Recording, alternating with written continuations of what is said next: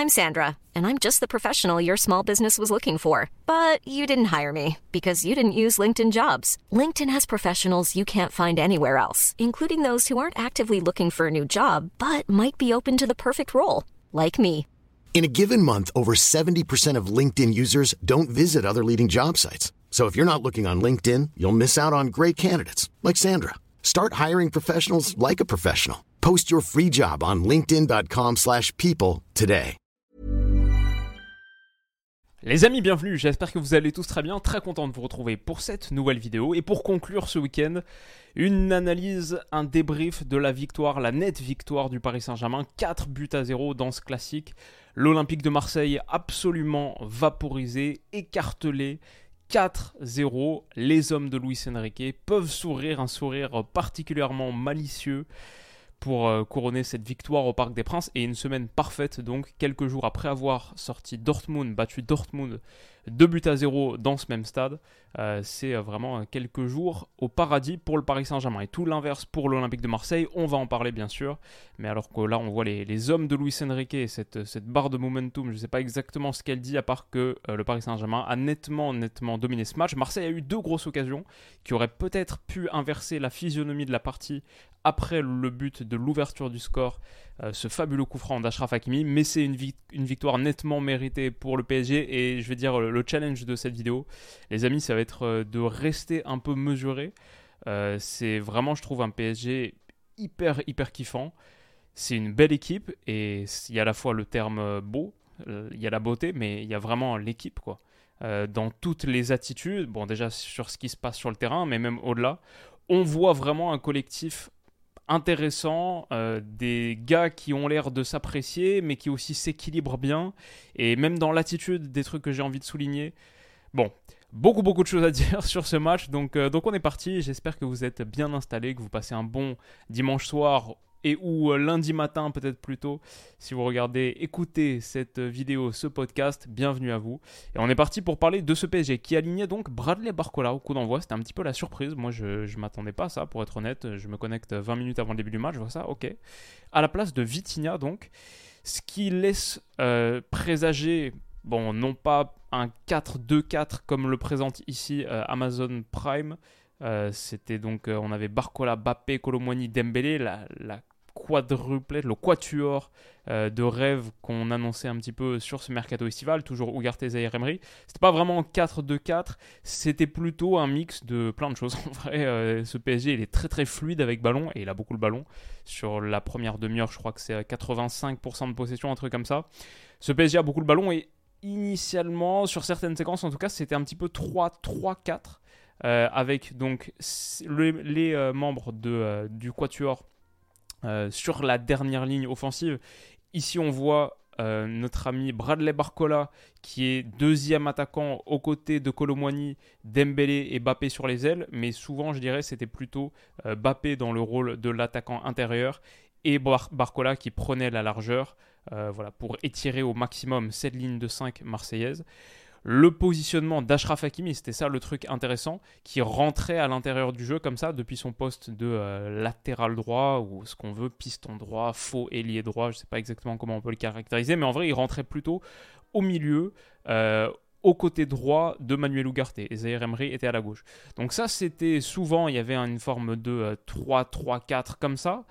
Maintenant, quand ça circulait et qu'on arrivait sur. quand le côté droit était le côté avec ballon, Hakimi prenait un petit peu plus et se faisait un petit peu la proposition pour euh, en escalier aller chercher Ousmane Dembélé. C'est ce qui va être fait ici. Marquinhos qui le trouve d'abord et ensuite il joue et peut combiner avec Ousmane Dembélé. Mais à la fin de l'action, on retrouve Dembélé dans la position du joueur un petit peu intérieur et Hakimi qui prend le max, la largeur et va déborder et centrer.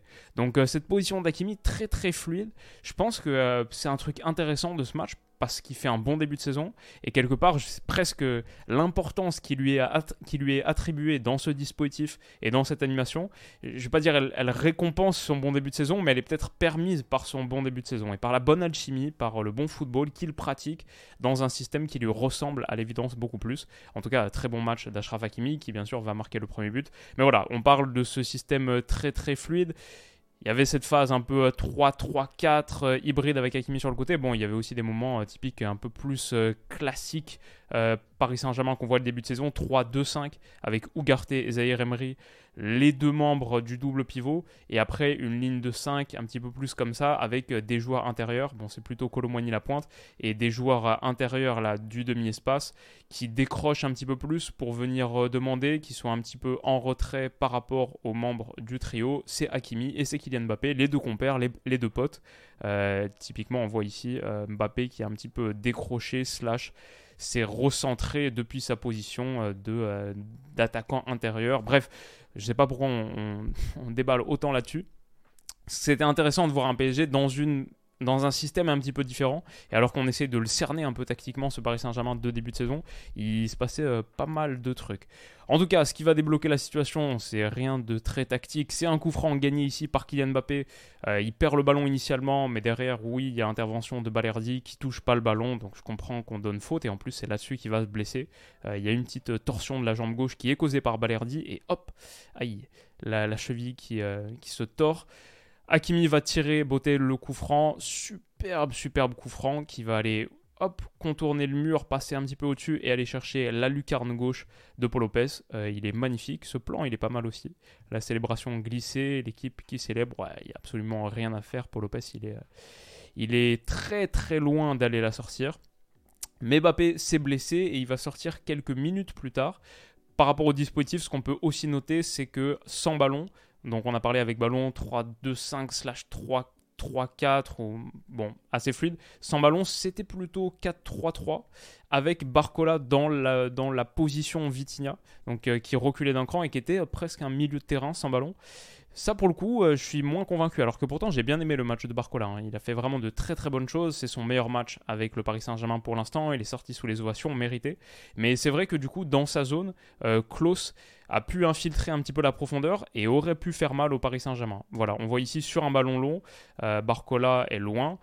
Klaus peut accélérer, il trouve un très bon petit ballon et Klaus, pareil, il avait été excellent contre l'Ajax, il avait été excellent contre le Panathinaikos. Chaque match de l'OM que je regarde cette saison, ou presque, je trouve qu'il est limite le meilleur Marseillais. Là, il glisse un excellent, excellent ballon à Vitinha. Après, il a été plus en difficulté défensivement ce soir, hein, quand même, face à Barcola, mais avec ballon, ce qu'il a porté, top. Et là, il y a sans doute, sans doute, une passe en retrait à glisser à Pierre-Emerick Aubameyang. Elle n'est pas si évidente que ça parce que ça se passe très vite. Euh, l'enchaînement contrôle-frappe, Marquinhos lui laisse pas beaucoup le temps de réfléchir. Il intervient très très bien. Et j'ai envie de souligner aussi, bon, le, le tac de Marquinhos, il est absolument parfait. Aubameyang qui demande, ouais, t'aurais pu me la mettre, sans doute, sans doute. Mais l'intervention de Marquis, elle est top. Et son début de saison, il est vraiment bon. Alors que sur les dernières années, bon, il y a eu des moments un petit peu plus compliqués, il était un peu discuté.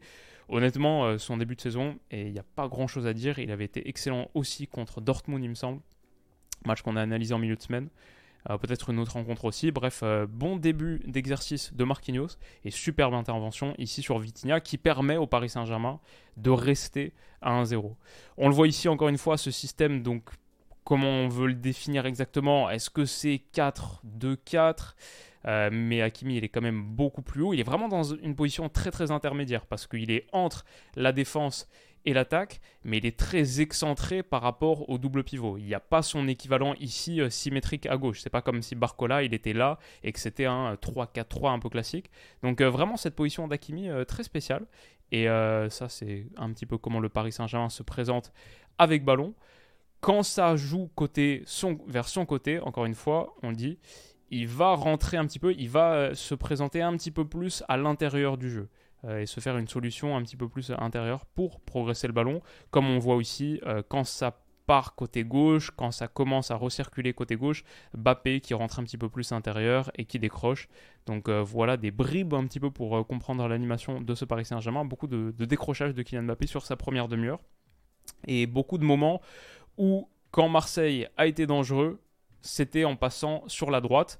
Mais un truc que j'ai envie de mettre en lumière, encore une fois, le gros match de Manuel Ugarte. Bon, ça c'est un truc euh, dont on parle depuis longtemps, longtemps maintenant sur ce début de saison. Mais euh, plusieurs interceptions, dont celle-ci qui m'a particulièrement interpellé. J'aime beaucoup.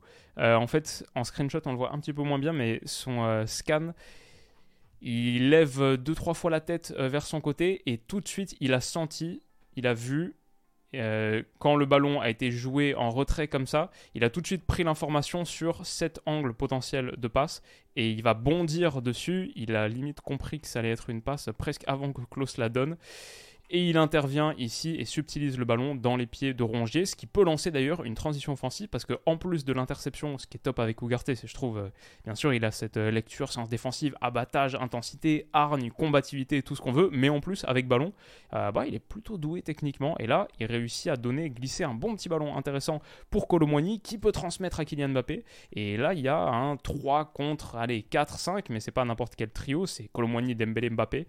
Ça aurait pu être très dangereux. Bon, malheureusement, Mbappé sa cheville euh, lui fait mal et euh, il va sortir quelques minutes plus tard.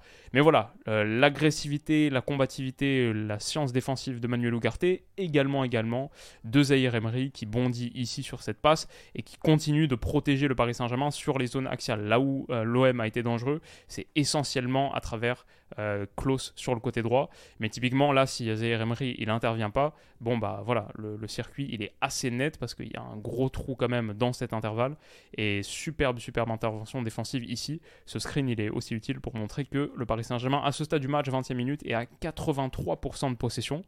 Pourtant, on l'a, je pense, quelques minutes plus tard, L'OM, avec 17% de possession, a eu deux des plus grosses occasions du match à 1-0. Peut-être les deux meilleures occasions, parce que le coup franc, c'est moyennement une occasion. Donc euh, ça aurait pu un peu tourner dans l'autre sens. C'est peut-être un petit truc euh, à souligner pour euh, pas trop s'enflammer. C'était le défi de la vidéo, voilà. Le défi de la vidéo, c'était pas trop se chauffer sur le, début de saison du PSG. Donc on va dire ça, on va, on va souligner ça et euh, nuancer un petit peu grâce à ça. Mais sinon, encore une fois, bon bah Marquinhos là, top intervention, et derrière en plus, il peut accélérer et lancer une transition offensive. Si on veut apporter encore un petit point de nuance, on peut euh, continuer dans la foulée de ce qu'on disait contre Dortmund, c'est que je pense Colomwani, Dembélé, Bappé, ça doit mieux jouer les coups. Ça joue pour moi pas encore assez bien les coups. Et là, Colomwani typiquement, qui est un peu à la main, il se fait reprendre retour défensif de Balerdi, il me semble, pour le coup, qui est pas mal. Euh, dommage. Je pense que ces trois gars-là, là, bon, Marquinhos, je compte pas trop, mais ces trois gars-là, ils doivent mieux jouer les coups de transition offensive parce qu'ils ont les qualités pour. Il faut qu'ils se comprennent un petit peu mieux et peut-être que Colomwani libère un petit peu plus vite. Dans les axes d'amélioration, je vois ça, comme euh, ce que je soulignais contre Dortmund. Mais encore une fois, le danger pour Marseille sur ce côté droit, dans cet intervalle, on va le dessiner un peu mieux quand même, entre Barcola et Skriniar ici, très très bon ballon, il me semble, d'Unai là. Dans l'intervalle, donc, pour Jonathan Klaus, qui accélère, qui a beaucoup beaucoup de champ et qui en une touche va délivrer un super centre sur la tête de Vitinha. Il est seul au second poteau, il doit sans doute mieux faire là aussi, même si ça touche la barre. Euh, grosse, grosse occasion pour Marseille de revenir à un partout dans ce match. En vrai, en vrai, vu ce qu'on a vu après, je pense que même si Marseille revient à un partout là ou sur l'action d'avant, je pense pas trop que ça change grand chose. Je pense quand même euh, Paris gagne ce match 3-4-1. Mais on sait jamais. C'était de belles opportunités de faire douter un petit peu le PSG. PSG qui restait quand même en Ligue 1 sur une défaite au Parc des Princes contre Nice. Voilà, sinon euh, on peut parler du match de Bradley Barcola vite fait, quand même il a été pas mal. Euh, vraie, vraie bonne partie pour lui. 4 dribbles réussis, je crois. Et dans l'ensemble, euh, il a fait vraiment mal à Klaus. Par contre, il a peut-être contraint à monter un petit peu moins que ce qu'il aurait souhaité. Parce qu'il a été extrêmement menaçant sur son flanc et juste dans l'ensemble. Bappé doit sortir sur blessure, ça c'est quand même, si on doit parler des points de nuance, faudra voir l'étendue, la gravité de la blessure, c'est quand même un gros gros problème. Donc euh, on verra. Maintenant, c'est aussi ce qui est intéressant dans ce match, comment est-ce que le PSG allait réagir avec une heure un peu plus sans Kylian Mbappé, bah en vrai très bien, en vrai ils ont très très bien joué sans Mbappé. Donc euh, bon, ça c'est peut-être un peu rassurant, peut-être on a une équipe qui est moins Mbappé dépendante que ce qu'on pensait, même si euh, j'aimerais pour Paris qu'ils reviennent le plus tôt possible quand même, évidemment. Euh, et que ce soit pas un truc euh, à répétition qui dure un petit peu longtemps cette saison, mais Paris a montré qu'ils avaient des ressources, ce qui est très différent de ce qu'on voyait la saison dernière euh, en son absence, où c'était catastrophique. En vrai, il y avait quasiment que Nuno Mendes qui pouvait apporter de la profondeur, de la vivacité, de la percussion, des choses en transition offensive.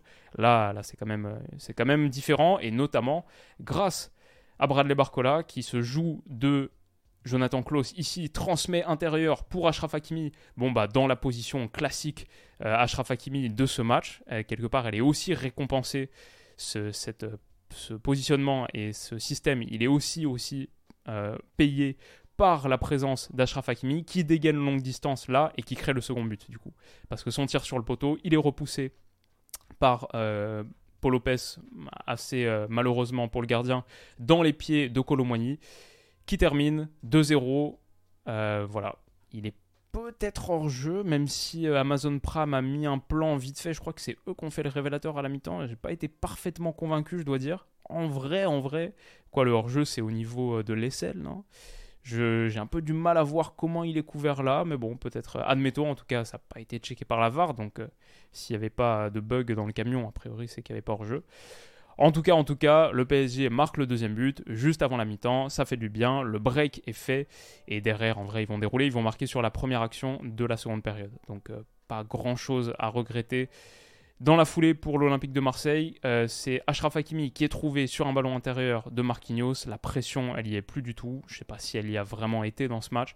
Euh, Paris n'a pas été très embêté à la sortie de balle versus euh, ce qu'on a vu faire Tottenham dans un contexte tout différent contre Arsenal tout à l'heure. La vidéo qui est sortie en, fin d'après-midi. Bon, là pour Paris, c'était assez facile de progresser quand tu réussis à sortir des passes comme ça et que Ashraf Hakimi peut être trouvé face au jeu avec tout cet espace-là, aller attaquer en s'appuyant sur Ousmane Dembélé, c'est un petit peu trop simple. Et en plus, il continue, bien pardon, son action et euh, fixe Renan Lodi là en allant proposer dans la profondeur là ça permet à Ousmane Dembélé de se retrouver vraiment euh, tranquille dans un fauteuil pour aller centrer le centre est excellent mais à souligner quand même le travail d'Ashraf Hakimi qui a été donc buteur euh, quasi passeur, quoi, tire sur le poteau. Sur PES à l'époque, euh, c'était, c'était passe décisive. C'était un petit cheat code d'ailleurs, si tu voulais euh, finir meilleur passeur. Bref, et euh, Ousmane Dembélé là, qui profite encore une fois de l'appel d'Akimi, donc je sais pas si c'est passe décisive, c'est genre appel décisif. Très très bon match d'Ashraf Hakimi. Le centre d'Ousmane Dembélé, il est coupé de la tête par Gonzalo Ramos. Euh, je dois dire, le jeu aérien est assez extraordinaire. Honnêtement, euh, la tête, pour le coup, Gonzalo Ramos, il nous a pas vraiment bluffé sur ce début de saison. Il y a eu quelques gros ratés, même de la tête. Et on sait qu'il est bon dans le domaine aérien. Là, quand même, euh, cette position très acrobatique, où il doit faire un peu un geste de contorsionniste et finir pourtant avec beaucoup de puissance. Dans ce que je vais dire, euh, ça paraît un détail, mais déjà les sourires sur le visage de Manuel Ugarte, d'Ashraf Hakimi et la célébration Gonzalo Ramos qui est reprise par Hakimi, qui sort les petits pistolets aussi. Je sais pas, il y a vraiment une bonne ambiance, une bonne entente. C'est plus facile quand tu marques le but du 3-0 juste au retour des vestiaires contre l'Olympique de Marseille et que tu viens de battre Dortmund sur ta première journée Ligue des Champions. On peut imaginer que bien sûr l'ambiance est au beau fixe, mais je sais pas, c'est un gars qui vient d'arriver, qui parle pas forcément la langue, euh, qui, euh, je sais pas, a pas super bien démarré le début de saison. Et pourtant, direct, ça reprend sa célébration, ça kiffe le fait qu'il marque un but, qu'il donne de la confiance, etc. Les sourires de partout. Je sais pas, ouais, franchement, c'est une équipe très différente. Dans la mentalité, dans l'attitude, ça se voit que c'est une équipe très très différente de l'année dernière. Euh, beaucoup moins sombre et, euh, et avec des problèmes de de gars qui se prennent la tête, etc. J'ai une séquence en particulier, je vais, je vais, vous la montrer dans quelques minutes, pour moi qui, qui illustre vraiment ça. Mais donc euh, Luis Enrique sourit, c'est l'inverse pour Paul Lopez. Euh, L'Olympique de Marseille vient de prendre une gifle et ça va continuer parce que derrière en plus euh, Paris est très très sérieux défensivement. Au-delà de tous les gars qu'on a mentionnés, on a parlé de Marquinhos par exemple derrière et d'Akimi. Bon, je trouve que Skriniar il était top et Lucas Hernandez il été top aussi. Intervention dans les pieds, tacle, boum, avec beaucoup d'autorité. Derrière il y a la pression, la double pression pris en sandwich par Ugarte et Bradley Barcola, ça devient tout de suite plus compliqué. Le ballon il est récupéré donc grâce à ce travail à deux dans les pieds d'Iliman Ndiaye, même s'il sera perdu quelques secondes plus tard hop, gros tacle glissé encore une fois de Lucas Hernandez. Il y a une séquence de 15 secondes là, avec 4 gestes défensifs enchaînés en 15 secondes. C'est pour moi aussi un symbole d'à quel point ce PSG a changé. Il y a de l'agressivité de partout. Et pareil ici, sur de la contre-pression, on joue la 80-78e minute. Contre-pression autour de la surface, ça marche pas, mais derrière, sur ce ballon, Ougarté qui arrive et qui jaillit dans les pieds, et là ça marche. Euh, voilà, ça c'est une équipe qui gagne 3-0 à la maison en Ligue 1 et pourtant à la 70, 78e minute, tu vois ça, tu voyais pas du tout ça l'année dernière. C'est beau, comme ça c'est beau. Ça c'est l'action dont je parlais tout à l'heure, la séquence qui me plaît.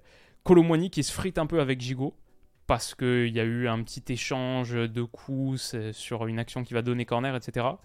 Gonzalo Ramos qui intervient tout de suite et qui vient le prendre à l'écart, qui lui dit non tranquille, c'est pas grave, petit câlin, je t'amène de côté et tout. Ça, c'est. Voilà, je veux pas dire euh, Neymar, c'est un joueur que j'ai adoré, que je trouve extraordinaire, mais il y avait un Paris Saint-Germain il y a quelques années, l'année dernière encore, qu'on savait beaucoup, beaucoup plus prompt à dégoupiller sur des tout petits trucs, sur des tout petits trucs. Et là, à 3-0 à la rigueur, c'est pas grave, mais quand c'est à 0-0 ou quand c'est à 0-1 que tu viens encaisser un but, on avait un PSG qui était très, très nerveux, très fragile mentalement. Et là, c'est l'inverse, je trouve. Là, il y a tout de suite, il y a une petite tension, une petite friction, tout de suite le coéquipier qui vient intervenir, qui vient calmer. Et on a une équipe qui, malgré son jeune âge, est beaucoup plus mature, ou en tout cas concentrée, sérieuse. Euh, voilà, c'est des gars qui sont là pour euh, prouver cette saison. Ils n'ont pas encore écrit leur légende, écrit leur nom. Il faut, il faut accomplir quelque chose et on n'a pas le temps pour se perdre dans des enfantillages comme ça. Peut-être que je vais. J'ai la, enfin, quelque part, je pousse le truc euh, un petit peu loin. On verra sur les gros matchs de Ligue des Champions quand il y aura des contextes d'adversité encore plus poussés. Mais ça, pour moi, c'est des petits moments où je me dis ah ouais, euh, il y a peut-être une équipe là. En tout cas, ça m'a plu.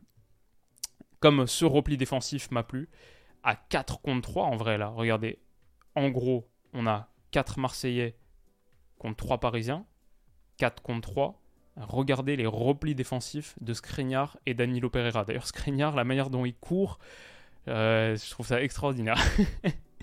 en ce moment, je suis en train de jouer à, Starfield et un des, compagnons, c'est Vasco, le robot euh, bionique euh, assez stylé d'ailleurs. En vrai, pour moi, Skriniar, c'est Vasco. Quoi.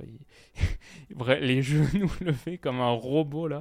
Il a vraiment une démarche extraordinaire. Mais en tout cas, de cette action en 4 contre 3 pour l'Olympique de Marseille, ça devient très vite en fait un 3 contre 5 parce que là Klaus n'a pas suivi, il a peut-être un petit peu perdu, je sais pas si c'est Klaus, mais en tout cas ce gars-là là, a un petit peu perdu euh, en fraîcheur.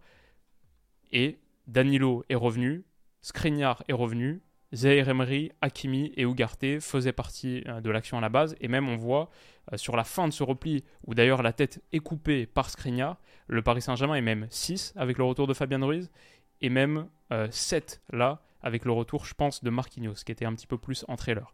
Et en plus, derrière, euh, tu peux aller chercher potentiellement une transition offensive avec les trois Gonzalo Ramos, Barcola et Colomwani. Je pense que si Fabien Ruiz, plutôt que d'aller regarder ici, il trouve euh, ce ballon-là, en plus pied gauche pour Colomwani, ça peut faire très très mal. Mais je vois aussi un monde où, quand tu repasses derrière, tu peux conserver, etc. Ouais, mais en fait, euh, Ugarte, il n'a pas seulement toutes les qualités dont on parle depuis un moment, il, a aussi, euh, il peut aussi pivoter et envoyer un missile comme ça, une, euh, arbalète pied gauche de 40 mètres croisée pour aller trouver Barcola. Je lui ignorais, j'ignorais la, la, qualité de pied d'Ugarte, en plus sur son pied faible comme ça. Assez impressionnant. Euh, donc euh, ouais, franchement, euh, beaucoup beaucoup de trucs kiffants dans ce match du PSG, comme le match de Barcola qui sort sous les ovations, c'est mérité, ça finit 4-0. Je crois qu'on n'a même pas mis le quatrième but, pardon. Ouais, c'était c'était vraiment costaud et dans la lignée de son match à Dortmund, bah, je trouve le Paris Saint-Germain se, rassure vraiment. Je sais pas, par exemple vendredi quoi dernier là, enfin pas ce vendredi là, mais celui d'avant à la clôture du match contre Nice, pas mal de gens qui disent Waouh, ok, défaite contre Nice, maintenant tu vas enchaîner Dortmund, la première journée Ligue des Champions, et l'Olympique de Marseille. Il va falloir être costaud. Bah voilà, franchement, euh, semaine, euh, semaine parfaite pour Paris. Un gros bémol quand même, la blessure, la sortie sur blessure de Kylian Mbappé, ça c'est vrai que c'est un problème. Et euh, pour l'Olympique de Marseille, bon, on en a moins parlé parce qu'ils ont été plutôt à côté à part leurs occasions du début. Ils avaient montré de bonnes ressources contre l'Ajax, de bonnes ressources mentales en, étant menés 2-0 euh, au cœur d'une semaine calamiteuse pour eux. Bon, ça c'est quand même un peu un, rappel à la réalité. Et je dois dire, euh, le rappel à la réalité, c'est aussi, si vous avez vu euh, le résultat de l'Ajax contre Feyenoord, là, qui, a qui perdait 3-0, et il y a eu envahissement de terrain. Enfin, pour l'Ajax, c'est vraiment la catastrophe en ce moment. En plus, le match était euh, juste à côté, là. J'ai vu des gars qui s'apprêtaient à partir au stade. Ça finit 3-0, je crois, à l'heure de jeu, parce que les fumigènes sont craqués. Il y a eu ensuite plein de trucs cassés au stade et tout. L'Ajax est vraiment dans une période atroce ce qui nuance aussi un petit peu ce résultat, ce bon résultat acquis à Amsterdam pour Marseille. Un petit peu ce qu'on disait déjà dans la vidéo la dernière fois. Et, bon, à la fin, Marseille, on a pris, euh, on a pris 7 en deux matchs. Donc euh, il y a des soucis. Il y a de vrais soucis. Attention à ce que ce qui se passe euh, en dehors là vienne pas, vienne pas renforcer les difficultés sportives. Et quand tu perds 4-0 contre ce PSG-là, c'est pas, pas la fin de ta saison. Il y a beaucoup d'équipes qui vont perdre 4-0, je pense, contre, contre ce PSG-là. Mais c'est sûr, c'est sûr, c'est euh, pas évident et c'est pas, pas idéal pour, euh, pour l'OM. Je crois que c'est un peu un euphémisme de dire ça. Perdre 4-0, c'est pas un idéal, bien vu. Bon, en tout cas, voilà pour euh, l'analyse de ce soir. J'espère qu'elle vous aura plu. Peut-être récap du week-end demain aménagé parce que là, il est minuit. Et pour les récaps du week-end, euh, moi je me lève à 5 heures d'habitude. Donc euh, là, je vais pas pouvoir faire ça. Et euh, du coup, je vais peut-être faire plutôt en mode les 10 trucs à retenir du week-end comme ce qu'on a fait en Ligue des Champions. Mais, mais rendez-vous demain pour ça. Et prenez soin de vous. Passez une excellente, excellente semaine, les amis. Merci d'avoir été super présents cette semaine. On a vraiment vécu quelques jours assez extraordinaires sur la chaîne. Merci pour ça et merci pour votre force. Rendez-vous demain et à bientôt. Bisous.